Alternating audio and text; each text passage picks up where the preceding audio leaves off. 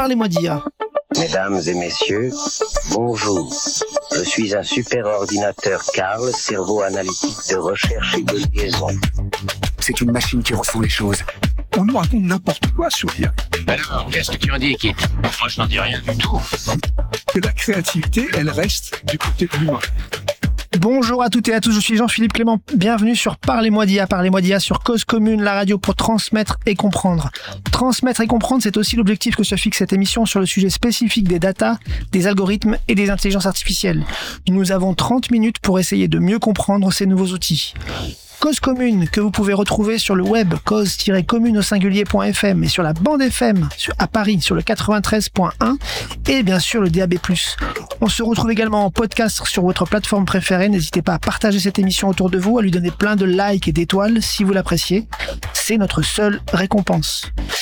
Il est de retour et son absence m'a fait réaliser à quel point il était essentiel pour cette émission et pour moi avant, pendant, après. Merci Jérôme Sorel de réaliser cette émission.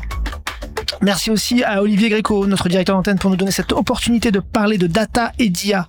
Merci à vous, chères auditrices et chers auditeurs, de tester pour la première fois ou de revenir nous écouter. C'est sympa.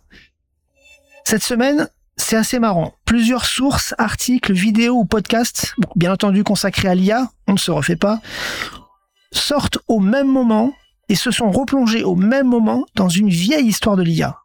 Il s'agit de l'histoire du chatbot Elisa, créé en 1964 et 66 euh, par Joseph Wiesenbaum. Ce professeur du MIT a conçu un bot assez original qui simule un psychothérapeute roguérien. Celui-ci ne fait qu'une seule chose. Il reformule les affirmations du patient. C'est sa seule fonction. Et avec ce simple comportement, le chercheur a constaté que les utilisateurs pensaient qu'Elisa était dotée d'intelligence et de sensibilité émotionnelle. On a d'ailleurs appelé effet Elisa cette capacité que les humains ont à donner aux machines une compréhension et une empathie qu'ils n'ont pas. Dans le même registre, Dernièrement, Replica, la société qui propose des compagnons virtuels, a décidé de protéger ses clients que ces avatars d'IA de compagnie ne pouvaient pas être reconfigurés comme étant des boyfriends et des girlfriends ils ont reçu des, messages désespérés et déprimés de leurs clients qui avaient perdu leurs interactions amoureuses avec leurs compagnons virtuels. Tout ceci nous réinterroge sur nos liens à la machine, sur la tendance humaine à l'anthropomorphisme sur tout ce qui nous entoure, la nature, les animaux et désormais les machines qui simulent de mieux en mieux leur humanité. C'est une vaste question, c'est notre question du jour, car plusieurs grands spécialistes de l'IA ont voulu innover pour nous parler de ces sujets et nous faire réfléchir.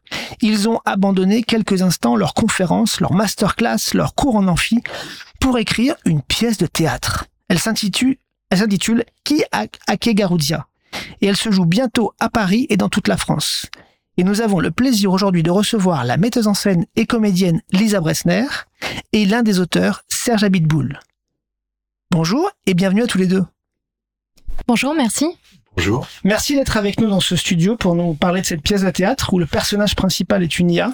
Alors, parlez-moi d'IA. Serge Abitboul, qui êtes-vous et qui sont vos deux co-auteurs et pourquoi une pièce de théâtre sur l'IA Alors, je suis chercheur en informatique. J'ai fait de la recherche en informatique toute ma vie et euh, enseignant, chercheur, et c'est la même chose, c'est le, la, même chose pour Gilles Dovec et, pour Laurence de Villers. Donc on, on, est trois amis et puis euh, un jour, on s'est dit qu'on avait envie de parler de d'IA autrement. Donc, on a l'habitude de faire, euh, de raconter un peu euh, ce qu'on fait, notre recherche, d'essayer de raconter ça à des gens qui ne sont pas des spécialistes aussi. Mais on s'est dit que le faire de façon plus légère avec une pièce de théâtre, c'était peut-être plus agréable pour nous. Ça nous, ça nous sortait de nos sentiers battus, ça nous, ça nous amusait d'une certaine façon. Et on a cherché à amuser. On n'a pas essayé de faire un truc prise de tête. Je vous confirme, on s'amuse beaucoup. Moi, je l'ai lu la pièce. Lisa, est-ce que vous pouvez essayer de nous pitcher cette pièce pour euh, nous, euh, nous, expliquer euh, le contexte, la manière d'aborder la, la, pièce? Bien sûr, la pièce commence chez une vieille dame très célèbre, une riche autrice à succès, qui a un chatbot de compagnie, un chatbot très efficace, très adapté, très personnalisé, qui lui apprend un jour que elle a Alzheimer. Donc on la voit progressivement euh, perdre un petit peu euh, la tête et se raccrocher à ce chatbot et lui demander de conserver sa mémoire. Seulement euh, ce chatbot, Garou, de son nom à ce moment-là, ne peut pas conserver la mémoire d'une humaine après être passé à un autre humain. C'est interdit par euh, les, lois de la robotique euh, imaginées euh, dans cette pièce. Ça pose des problèmes éthiques, hein, bien sûr, après, après la mort, la question du deuil, tout ça. Et donc, eh bien, elle lui dit non, je ne peux pas. Mais peut-être que si Garou est hacké, elle pourra conserver cette mémoire. Et on se rend compte effectivement que quand Garou va passer à d'autres propriétaires, elle aura peut-être été hackée pour pouvoir garder cette mémoire spécifique, ce qui va la rendre un petit peu particulière, lui construire une identité spécifique. Et au milieu de tout ça, il y a un meurtre et on mène l'enquête avec euh, avec les protagonistes. Effectivement, puisque le propriétaire suivant de Garou sera euh, tué. Donc tout cela amène une commissaire sur l'enquête et puis on va vite se rendre compte que, que le chatbot est un peu particulier par rapport aux autres chatbots, que peut-être il respecte pas toutes les lois de la robotique, qu'il a quelques capacités un peu particulières. Bon, cette pièce, bon, encore une fois, moi je l'ai lu, je l'ai pas vue, mais elle est très drôle. Euh, c'est aussi une bonne occasion pour réviser sa culture geek. Euh, Serge, euh, est-ce que euh, on pourrait peut-être faire le, point sur les deux trois notions qu'il faut avoir en tête pour voir la pièce et puis et puis pour se, se libérer de, de, de, cette de ces éléments geeks? J'ai noté donc vous vous l'avez vous venez de l'évoquer les lois de la robotique. Euh, et puis on, on parlera du, du, reste après, mais déjà c'est quoi les lois de la robotique, Serge Abitboul alors, les lois de la robotique, c'est quelque chose d'encore assez imprécis. Ça vient d'Asimov, d'un écrivain de science-fiction. Euh, c'est l'idée qu'à partir du moment où vous mettez dans l'espace public ces, ces, êtres euh, extrêmement euh, puissants qui peuvent avoir un impact dans la vie quotidienne et sur des choses importantes, il va leur falloir des règles éthiques, il va leur falloir des règles pour se comporter en société.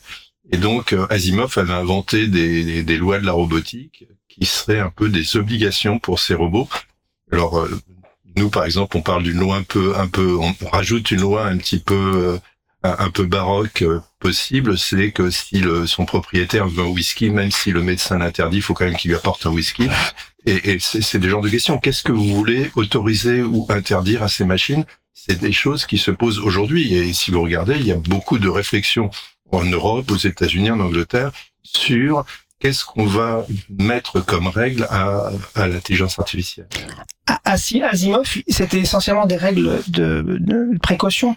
Euh, vis-à-vis de l'intégrité euh, de l'humain qui, qui côtoie qui côtoie la machine. Si mon Alors, si, mémoire est bonne, si mémoire est bonne, il y avait des règles qui ne devaient pas euh, faire quelque chose qui nuisait à la société, puis ensuite qu'il ne devait pas faire quelque chose qui nuisait à son humain, et ensuite qu'il ne devait pas faire quelque chose qui se nuisait à lui-même. Donc voilà, mais c'était c'était une espèce de hiérarchie. D'abord la société, puis la personne, puis la, le robot. Avec des contradictions entre les règles. Parfois, euh, ce qu'explore Asimov, j'ai l'impression, c'est justement toutes les zones limites où finalement ça fait bugger les machines que d'avoir ces lois. Euh, et, et, parfois elles rentrent en contradiction les unes avec les autres. C'est une question absolument fondamentale pour la société actuelle. C'est qu'est-ce qu'on va mettre comme règle à ces machines? On, on, le voit notamment quand on parle de, de voitures autonomes. Euh, à quel moment la voiture doit freiner, doit pas freiner euh, dans des situations euh, d'urgence ou de crise C'est une règle de gestion qu'on va donner à la machine. Et donc c'est. Donc la pièce évoque ces éléments-là. moi, j'ai d'ailleurs évoqué. J'aimerais bien savoir qui est-ce des auteurs qui a qui, qui a fait ce ce coup pendable à, à, à Madame de Villiers de, de, de, Villers. De Villers, pardon, excusez-moi. De Villers. Euh, à propos de la septième loi de Madame de Villers, euh, qui est celle de simuler des émotions que tu ne pourras pas, sauf si l'humain avec lequel tu es euh, le consent. Bah, c'est, on s'est beaucoup amusé à écrire cette pièce. Hein. Ça se sent. C'était un peu au moment du, du, confinement, donc on avait envie de se lâcher, et puis on se faisait des, on pouvait, on pouvait se friter sur des choses absolument pas possibles, et ça, c'est, qui sont pareilles dans la pièce, par exemple, comme on a eu des discussions homériques pour savoir s'il devait manger des penne à l'arrabbiata ou du couscous. Ah. Et, et, ça, c'est vachement important pour la pièce. C'est essentiel. Les, on, pourra, on pourra le voir. Euh, Lisa, on, on, on, se disait aussi euh, que la pièce, elle va être jouée euh, sur Paris, mais en fait, c'est déjà complet sur Paris. Oui, effectivement. Et euh, du coup, également euh, dans toute la France? Comment on fait pour, euh, pour euh, retrouver la pièce dans toute la France? Oui, on joue, ben là, la prochaine date, c'est donc à Agen, le 11 novembre. Ensuite, on jouera, on jouera à Nice, le 7 et 8 décembre. On va jouer ensuite à Cannes en février, à Poitiers en juin, puis il y aura aussi d'autres dates à venir. Tout ça, ça se retrouve sur notre site internet, Atropos Compagnie, sur nos réseaux sociaux aussi, de la compagnie Atropos ou des réseaux de Kiak et Garoutia sur Instagram. Donc voilà, vous pourrez retrouver les liens, tous les liens de réservation au même endroit venir nous voir. Et euh, vous, on, on- on pourra du coup euh, vous revoir à Paris à un moment donné quand même? Ouais, bien sûr, c'est en cours. D'accord, très bien. Donc pour, à suivre sur votre sur votre site. On revient un peu aux notions euh, un peu euh, geek de la pièce qu'il faut avoir. Vous jouez beaucoup beaucoup avec le fameux 42. Euh, Est-ce que vous pouvez encore une fois nous expliquer ce que c'est que 42 dans la culture geek? Et comment c'est utilisé dans la pièce? Bon, le, le 42 au départ, c'est dans un roman, euh, c'est euh, la réponse à toutes les questions. Et, euh, et donc dans la pièce, quand, quand le robot ne veut pas répondre, il, euh, en fait, en gros, il y a, y a quand même une espèce de discussion dans laquelle le, le, le- propriétaire lui dit euh, ordre non, négociable. Donc c'est, vous avez pas, t'as pas le droit de discuter, etc. Et le robot répond 42 parce que en gros, il y a une loi qui lui interdit de répondre. Et donc, il y a, il y a quand même ce, ce- ce- ce- cet équilibre entre ben, le, le propriétaire peut tout, puisque c'est son robot, et puis en même temps, il y a des lois au-dessus du propriétaire, au-dessus du robot, qui interdisent de, qui interdisent au robot de répondre. Donc c'est le robot qui cho- en fait qui Ouais. choisit un peu in fine. Oui, Euh, alors c'est les lois qu'on a qu'on a Ouais. qu'on a données au robot. Mais il faut il faudrait peut-être quand même. Enfin, on- la, la pièce insiste beaucoup et je, je tiens à le dire ici aussi sur le fait que les bots actuels n'ont pas du tout les capacités de, de Garoutia dans la pièce. Enfin, Garoutia, c'est de la science-fiction. Aujourd'hui, les bots que vous trouvez dans le commerce, les bots même dans les labos de recherche, sont très loin de Garoutia. Mais euh, ce qu'on a voulu aussi dire en, en parlant de science-fiction, c'est que quand vous entendez ou quand vous lisez, euh, il, est, il est impossible que les, les, les machines fassent un jour ça, ou c'est pas possible que les machines aient telle ou telle propriété.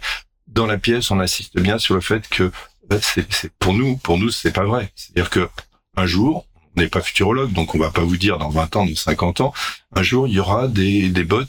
À notre avis, hein, encore une fois, c'est on n'est pas sûr, mais on pense qu'il y aura des bots qui sauront raisonner, qui sauront euh, interagir avec les humains comme le fait Garoutia dans la pièce et qu'il faut se préparer à cette interaction. C'est un peu la, la leçon très modeste de la pièce, c'est arrêter de dire que les robots ne sont pas capables de faire ça.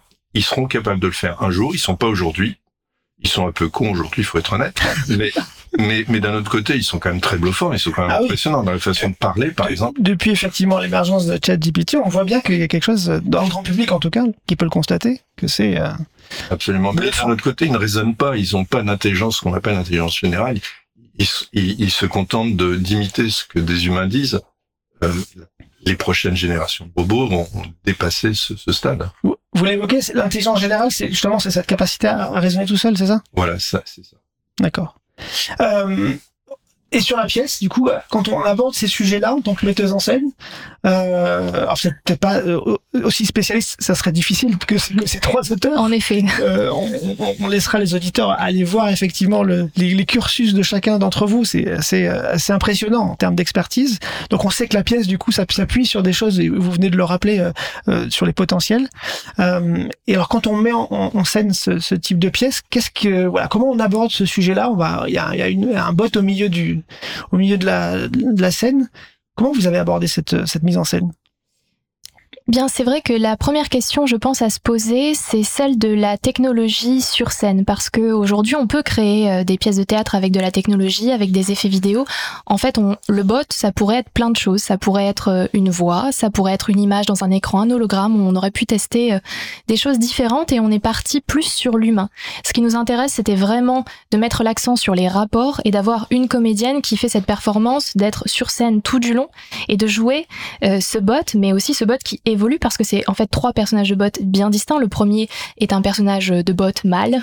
Euh, Les deux autres sont des bots femelles et c'est pas les mêmes personnages et puis en même temps elle s'enrichit, elle devient de plus en plus réaliste. Donc c'était euh, pour nous intéressant de travailler sur le corps et la présence physique de ce bot qui normalement n'a pas vraiment une, présence physique. Donc euh, en fait elle est dans une, dans une cage qui suggère un petit peu l'espace dans lequel elle est diffusée mais elle ne peut pas en sortir, elle peut pas avoir d'interaction physique avec les, les autres comédiens. Bon bah du coup voilà, on a on a on a bien mis euh, on a bien campé le le, le système euh, de, théâtral, on a bien euh, mis en place la mise en scène. Je vous propose de faire une petite pause. On va rester dans la dans la team euh, Atropos. Mhm. On fait une petite pause avec euh, Johan Lerbe. Euh, Ah. qui, a, qui a composé la, la bande son de la pièce. Alors, on va pas écouter la bande son de la pièce, mais on va écouter euh, euh, une bande son qu'il a créée à l'occasion d'un superbe documentaire de vulgarisation scientifique intitulé Cell Words, euh, le, le morceau Anomalie, et c'est sur le monde cellulaire euh, avec des images au microscope électronique qui sont hallucinantes. On, école, on écoute euh, Yann Lerb. Euh, Yuan Lerb. Yuan, excusez-moi, je, je vais arrêter de d'écorcher les noms aujourd'hui. Yuan Lerb. Euh, en plus, c'est un peu planant, donc on va se détendre.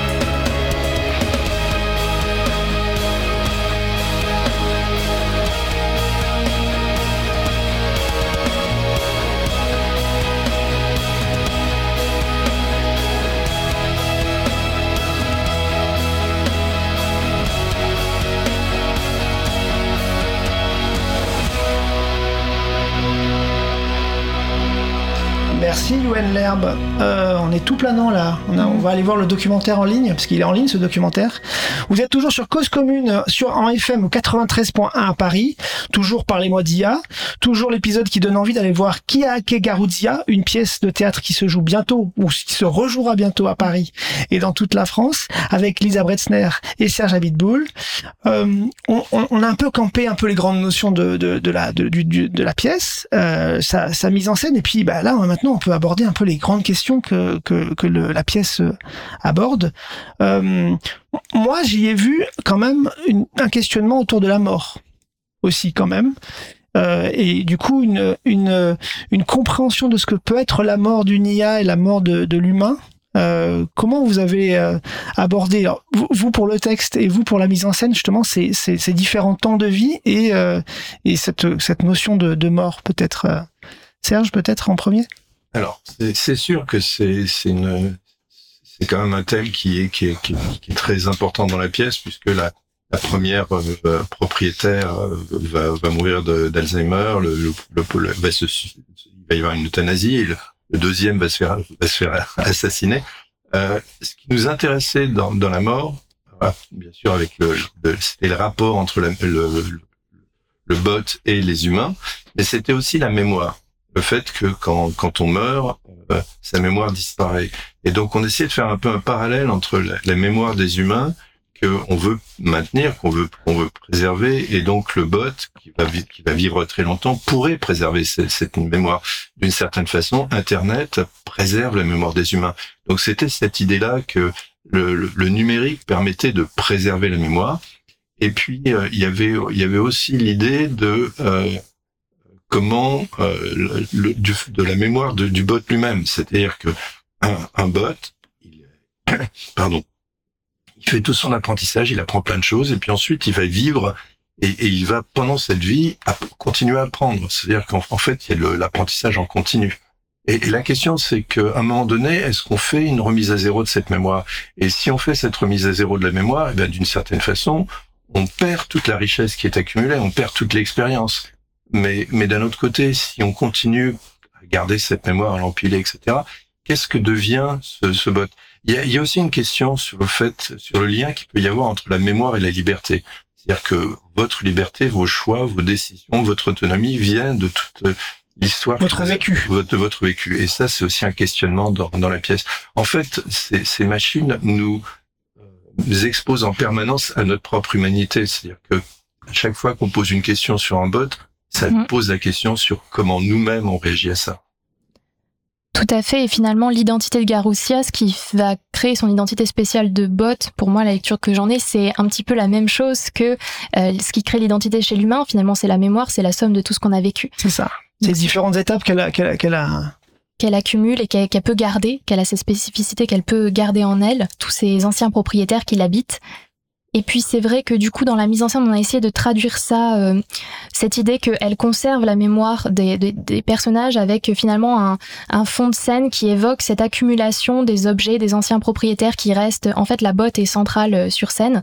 Euh, devant il y a l'espace des humains et derrière il y a l'espace de la mémoire, si vous voulez, des, des zones de flashback et des zones d'accumulation de des objets euh, des anciens propriétaires. Et comme la cage est transparente, ben on voit à travers elle un petit peu les les éléments de sa vie passée. On, sent aussi quand même, euh, à un moment donné, certaines pointes de, de de supériorité de la machine par rapport à par rapport à l'homme. J'ai euh, un peu l'impression que de temps en temps, quand même, euh, euh, soit en aparté, soit soit directement avec ses interactions, la, la bot, enfin l'IA fait sentir à son interlocuteur que euh, elle en a sous le sous le pied, qu'elle qu'elle qu'elle est bien mieux dotée en intelligence que, que la personne avec laquelle elle s'adresse. C'était voulu cette volonté un peu de de challenger l'humain? Oui, c'était, enfin, c'était un peu ironique, hein, parce qu'en même temps, on n'arrête pas de l'attaquer en disant que, par exemple, la, la, résolution de, de l'énigme, c'est pas la botte qui le fait, c'est la commissaire de police, une vraie humaine, et, et, et- et elle fait bien remarquer que oui, c'est pas la botte qui, qui a trouvé la solution. Donc, en, en même temps, il y a, y a quand même une ironie sur euh, sur le la, la, la botte qui peut qui peut avoir tellement qui peut se croire tellement supérieure, tellement intelligente. Alors la botte par par contre répond bah vous vous les humains vous vous croyez aussi très intelligents, vous croyez centre de de de l'humanité du monde et, et vous et pourtant vous avez bousillé la planète. Alors, donc il y a, y a quand même un peu un, un genre de match de ping-pong entre les deux. Il y a un peu le sentiment de fait, ce sentiment de supériorité. Finalement, il vient plus de l'homme qui a codé la machine que de la machine euh, elle-même, non? Non, je pense Non. que c'est juste un jeu entre entre, la- entre l'humain et la machine et qui est un peu on se moque un peu de, de cette question qui est qu'est-ce est-ce que la machine est plus intelligente ou pas? C'est c'est c'est une question c'est une question un peu sotte et on se moque de ça. Alors, en tant que comédienne, du coup, bah, maintenant, vous êtes, vous a- ça vous a plongé, ce, ce, ce- ce- cette pièce vous a plongé dans l'univers de l'IA. Ouais. Vous avez découvert euh, toutes ces possibilités. Euh, vous avez sûrement suivi ce qui s'est passé aux USA avec la grève des, des scénaristes, hein, en, Bien tant sûr. que, en tant qu'artiste, en tant que comédienne. Euh, en tant que peut-être scénariste aussi, aussi potentiellement en tant qu'auteur, euh, ça, questionne quand même. Qu'est-ce que, comment vous abordez cette question-là, la question euh, des éléments artistiques et, et euh, de l'apport ou du vol ou de, de l'IA par rapport à ça? Oui, c'est sûr qu'on se pose beaucoup de questions dans le monde du théâtre aujourd'hui par rapport à l'IA, notamment dans le doublage, où ils ont, ils ont un peu peur, les scénaristes aussi, même s'ils ont obtenu des, quand même des avancées euh, importantes. Donc ça montre qu'on peut faire des choses. Je pense qu'il faut légiférer, il faut encadrer. Et euh, bah, c'est vrai qu'à titre personnel, j'ai un petit peu fait quelques essais avec euh, ChatGPT parce que ben, j'écrivais un roman et je lui ai demandé son avis sur euh, des extraits. Et il m'a sorti un, un avis très très construit, vraiment quelque chose qui ressemble à des choses qu'on peut me qu'on peut me dire, qu'un humain aurait pu me dire, qui sont assez classiques des, des défauts euh, de ce que je peux faire. Donc on peut remarques. remplacer un éditeur en fait. Alors, après, j'ai fait un second test et je lui ai demandé euh, d'écrire la suite. Et là, j'ai lu quelque chose d'extrêmement attendu. Voilà, qui était dans l'ordre d'imitation, comme disait Serge, de ce qu'on peut trouver, une espèce de machine à synthèse de toutes les choses les plus attendues qu'on peut trouver sur ce sujet-là. Et je me suis dit qu'on n'était pas encore dans voilà l'apport, la création, l'originalité. Et c'est vrai que la pièce, elle est, euh, ben, la manière dont on l'a montée, elle est 100% bio. Elle est euh, sans machine, sans technique, sans IA. Et on a essayé euh, ben, de montrer euh, l'affrontement de ces deux mondes avec finalement le plateau théâtre, qui est quand même le milieu le plus bio, naturel qu'on puisse trouver, avec cette présence physique, le rapport au réel, tout ça. Donc voilà, c'est c'est vrai que ça nous pose des questions et qu'il faudra peut-être s'en servir comme d'outils tout en connaissant euh, leurs limites. Et euh, je, pense que hum, aujourd'hui, les artistes euh, ont peur à juste titre parce qu'il faudra légiférer, il faudra encadrer. Mais je pense que on, continuera à privilégier le rapport à l'humain vrai. Donc si je vous propose une IA qui est capable d'analyser un texte de théâtre pour vous, au- auquel on vous demande de, créer une mise en scène, et qu'il y a plein de solutions scéniques à vous proposer, est-ce que vous l'essayez ou pas? Bonne question. Ça peut être un outil. Honnêtement, je pense que ça peut faire gagner du temps. Après, il faut le voir comme un outil. C'est pas la réponse à tout. C'est-à-dire que ça peut ouvrir des portes, mais ça va pas pour autant euh, nous donner euh, nous donner la solution. Très bien. Et du coup, donc, euh, on, on peut considérer que le spectacle vivant est encore à l'abri de l'IA pendant un petit moment. On espère. Ah oui, carrément, c'est donc de, de l'espérance. Euh, On va coup, tout faire pour. autre, autre notion, Serge, qui est abordée euh, dans, cette, dans cette pièce, c'est c'est c'est la fameuse notion de la conscience, finalement. C'est que à un moment donné, la machine euh, doit-elle, peut-elle euh, avoir conscience d'elle-même Euh, Et du coup, euh, comment vous abordez cette question-là dans, le- dans la pièce? Comment vous, vous y avez réfléchi à trois? Ah, c'est vraiment, c'est vraiment on- là on, on, a- on touche aux questions qu'on qu'on pose dans laquelle la pièce et on donne pas de réponse. hein. On, on- propose, on propose des pistes. Euh, et, et on n'a pas forcément tous les trois d'ailleurs les, mêmes points de vue. Hein. Faut, faut, faut, se dégager de ça. On n'était pas d'accord sur tout. Alors, ce que je veux présenter, c'est plutôt mon, mon point de vue. Euh, en fait, on ne sait pas très bien ce que c'est que la conscience. On ne sait pas très bien l'expliquer. De la même façon, on ne sait pas expliquer l'intelligence, même si c'est plus simple. On sait pas non plus expliquer ce que c'est le, le ressenti ou ce genre de choses. Donc, euh, ces machines euh, simulent, ok? Elles simulent que vous avez, euh, qu'elles ressentent le froid, par exemple. Mais est-ce qu'il y a une très grosse différence entre la machine simulant qu'elle ressent le froid et vous disant, bah, je, je, je ressens le froid? J'en sais rien, je sais pas. Euh, euh, une- une machine a plein de, de, de, de stimuli et puis elle réfléchit suivant les règles qu'on lui a données, sur suivant, suivant son expérience, suivant sa mémoire. Est-ce que c'est très différent d'un humain? Pour moi, pas tant que ça. Mais encore une fois, on ne sait pas trop. Euh, rien ne vous empêche de, de penser que c'est fondamentalement différent. Moi, je pense que finalement, c'est c'est un peu la même chose. Euh, et, et surtout, je pense que est intéressant, c'est moins de répondre à ces questions-là que de se projeter sur les questions que ça nous pose. C'est-à-dire que quand on regarde une machine et qu'on se dit est-ce qu'elle est intelligente? Eh ben d'une certaine façon, on se- pose la question qu'est-ce que ça veut dire notre intelligence? Qu'est-ce que ça veut dire notre conscience? Qu'est-ce que ça veut dire nos sentiments, notre empathie? Ça, ça pose ces questions de façon fondamentale et des fois les réponses sont un peu troublantes.